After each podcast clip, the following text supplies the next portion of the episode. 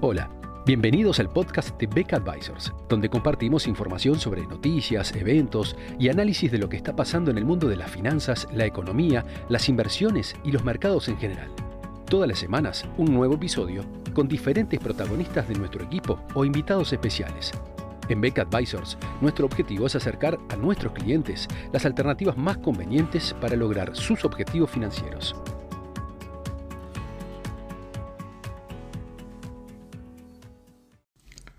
La escalada del conflicto militar entre Rusia y Ucrania ha sido un factor de estrés en los mercados durante los últimos días, sumado a otros factores que ya venía empezando durante la semana previa, en particular lo que pueda ser la, decisión de la Reserva Federal a ser adoptada el 26 de enero.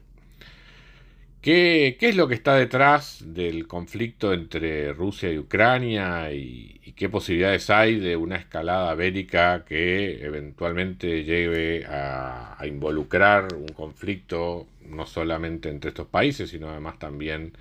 eh, a Europa Occidental y a Estados Unidos? ¿Qué origina este conflicto?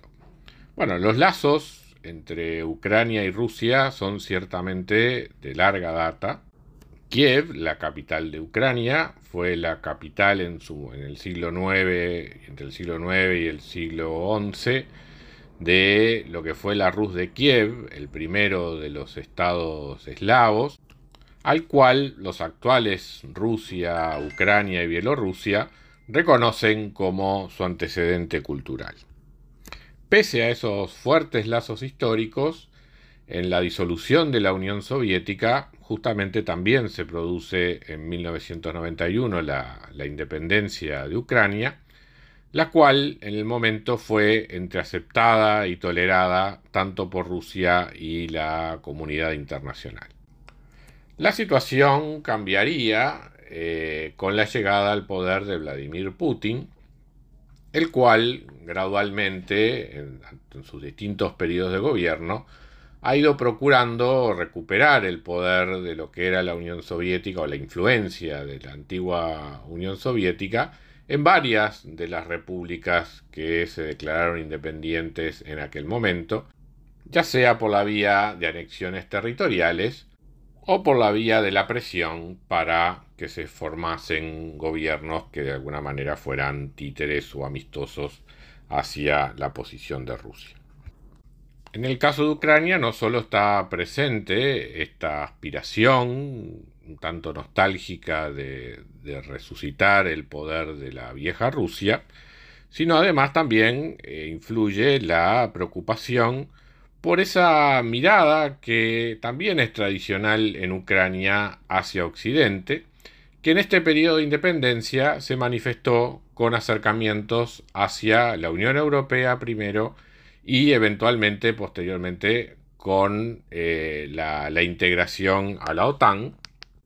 con lo cual para Rusia esto eleva la, la cuestión a lo que considera una amenaza para su seguridad nacional. Por ello han sido diversos los mecanismos a través de los cuales eh, Rusia ha ido ejerciendo presión sobre los distintos gobiernos ucranianos, especialmente aquellos que eh, manifiestan una mayor vocación pro-europea o de acercamiento a lo que llamaríamos genéricamente Occidente. Allí encontramos el reclamo sobre la territorialidad eh, rusa sobre Crimea, el apoyo militar evidente de las fuerzas militares rusas a los movimientos separatistas en las provincias orientales de Ucrania, las cuales han manifestado su deseo de convertirse en repúblicas independientes, donde eventualmente el paso siguiente puede ser su, eh, su anexión a Rusia,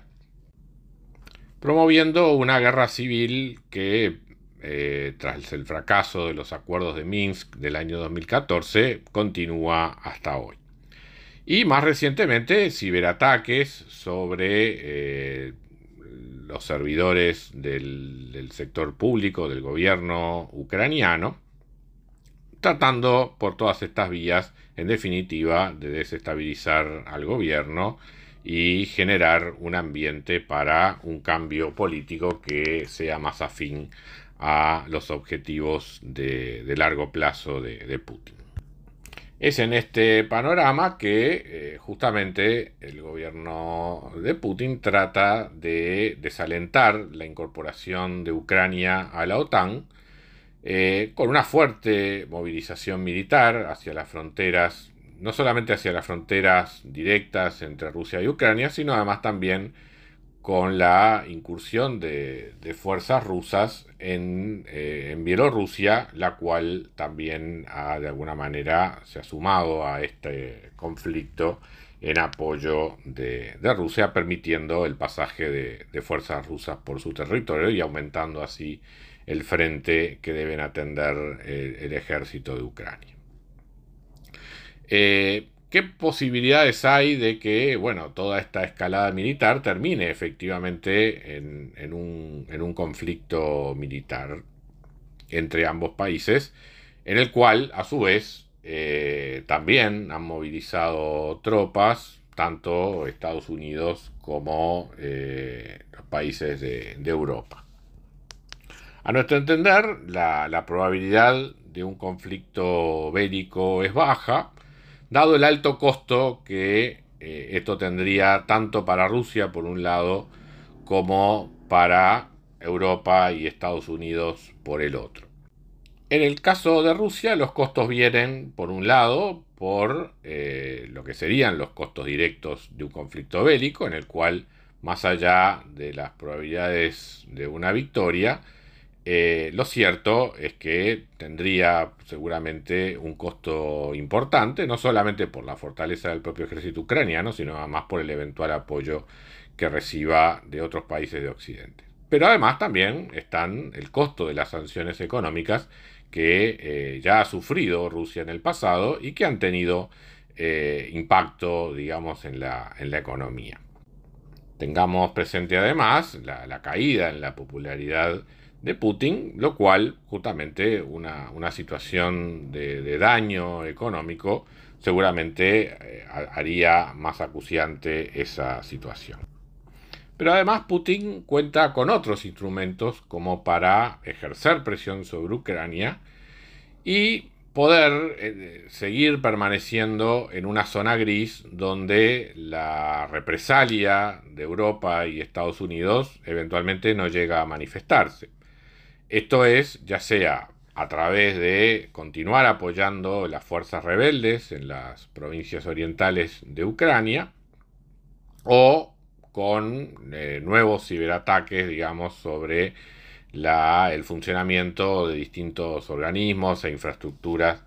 eh, del gobierno ucraniano, de manera de, de esa forma, continuar ejerciendo presión y eventualmente lograr lo que serían eh, sus objetivos, por lo menos su, objetivo fundamental en esta etapa, que es desalentar la, incorporación de, Ucrania a la OTAN.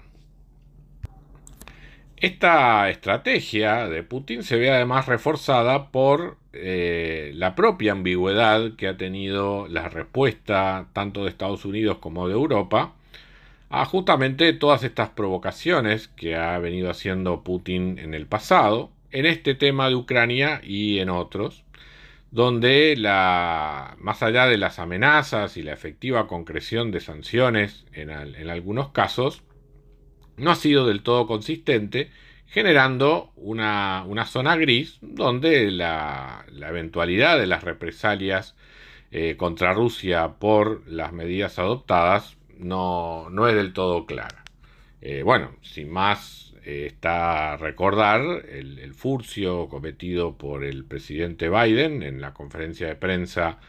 del 19 de enero, tras algunas conversaciones diplomáticas con Rusia, donde de alguna manera el presidente de Estados Unidos reconoció que podía haber incursiones menores eh, por parte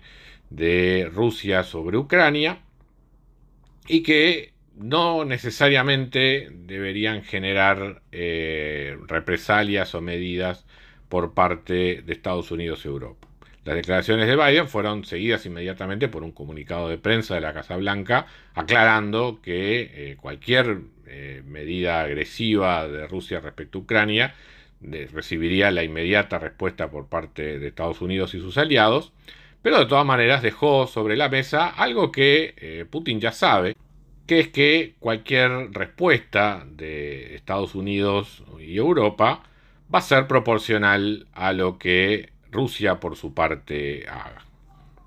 Esa reticencia de Estados Unidos y Europa a adoptar represalias claras y, contundentes, eh, por lo menos en términos de sanciones económicas, es justamente lo que le ha permitido a Putin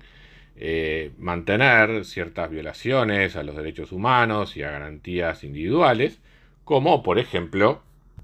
el caso de la prisión del líder opositor Alexei Navalny, o la grosera manipulación de las elecciones legislativas de septiembre del año pasado. En ninguno de estos casos, ni en el apoyo militar a, las provincias separatistas, ni en los ciberataques sobre la, administración de Ucrania, recibieron respuesta alguna de parte de Estados Unidos y Europa, y por ello Putin sabe que hay una zona gris en la cual puede ejercer presión sin recibir medidas retaliatorias eh, como consecuencia de ello. La otra cuestión son las medidas económicas que a su vez puede tomar el gobierno ruso sobre Europa fundamentalmente, en lo que tiene que ver con la exportación de, gas natural, que es probablemente uno de los elementos de mayor presión que puede eh, ejercer Rusia. O sea, entonces las exportaciones de Rusia a Europa pueden ser tanto una sanción de, Europa hacia Rusia, pero también un mecanismo de presión de Rusia hacia Europa por la dependencia, sobre todo en algunos países de Alemania, que tienen de, eh, del gas natural. De más está decir que toda esta discusión ha puesto realmente en cuestión la eh, construcción del, del, gasoducto llamado Nord Stream 2, que justamente permite la, exportación de gas natural de Rusia a Europa sin pasar por, concretamente Alemania, sin pasar por Ucrania, lo cual justamente había sido muy discutido dentro de Europa y dentro también del propio gobierno alemán en su momento. Hasta ahora esos planes de, construcción del gasoducto continuaban, pero seguramente con todo este conflicto otra vez ese proyecto eh, esté, digamos, en, discusión. De todas maneras, entendemos que los efectos económicos, los daños económicos de corto plazo que Rusia podría ocasionar sobre Europa, serían a mediano plazo más que eh, compensados por los efectos económicos negativos para la propia Rusia de decisiones de, este tipo, con lo cual eh, por lo menos genera un manto de duda la, efectividad de que pueda tener una medida de este tipo, pero ciertamente es uno de los elementos que está sobre la mesa. En definitiva, habiendo alternativas para Rusia para seguir negociando y seguir presionando y, eventualmente lograr lo que, lo que quiere, que es que por lo menos Ucrania quede fuera de los planes de la OTAN en, un periodo de tiempo de mediano plazo. Eh, la, probabilidad de, eh, una, de, una, escalada del enfrentamiento hacia un enfrentamiento abierto por el momento sigue siendo baja, pero claro, ha ocurrido lo que en la historia de, las, de los conflictos bélicos es justamente uno de los elementos de mayor peligrosidad, que es la movilización de tropas. Una vez iniciada la, la movilización, eh, el conflicto es difícil de parar y cualquier error, cualquier, este, cualquier medida eh, mal interpretada puede llegar a, una, a, una, escalada mayor y eso es el principal riesgo que existe en este momento. ¿Cuáles son los próximos pasos en este, en este conflicto? Bueno, tras las negociaciones diplomáticas entre Estados Unidos y Rusia, eh, Putin está a la espera de la respuesta escrita que, se prevé por parte de la Casa Blanca para el próximo 30 de enero,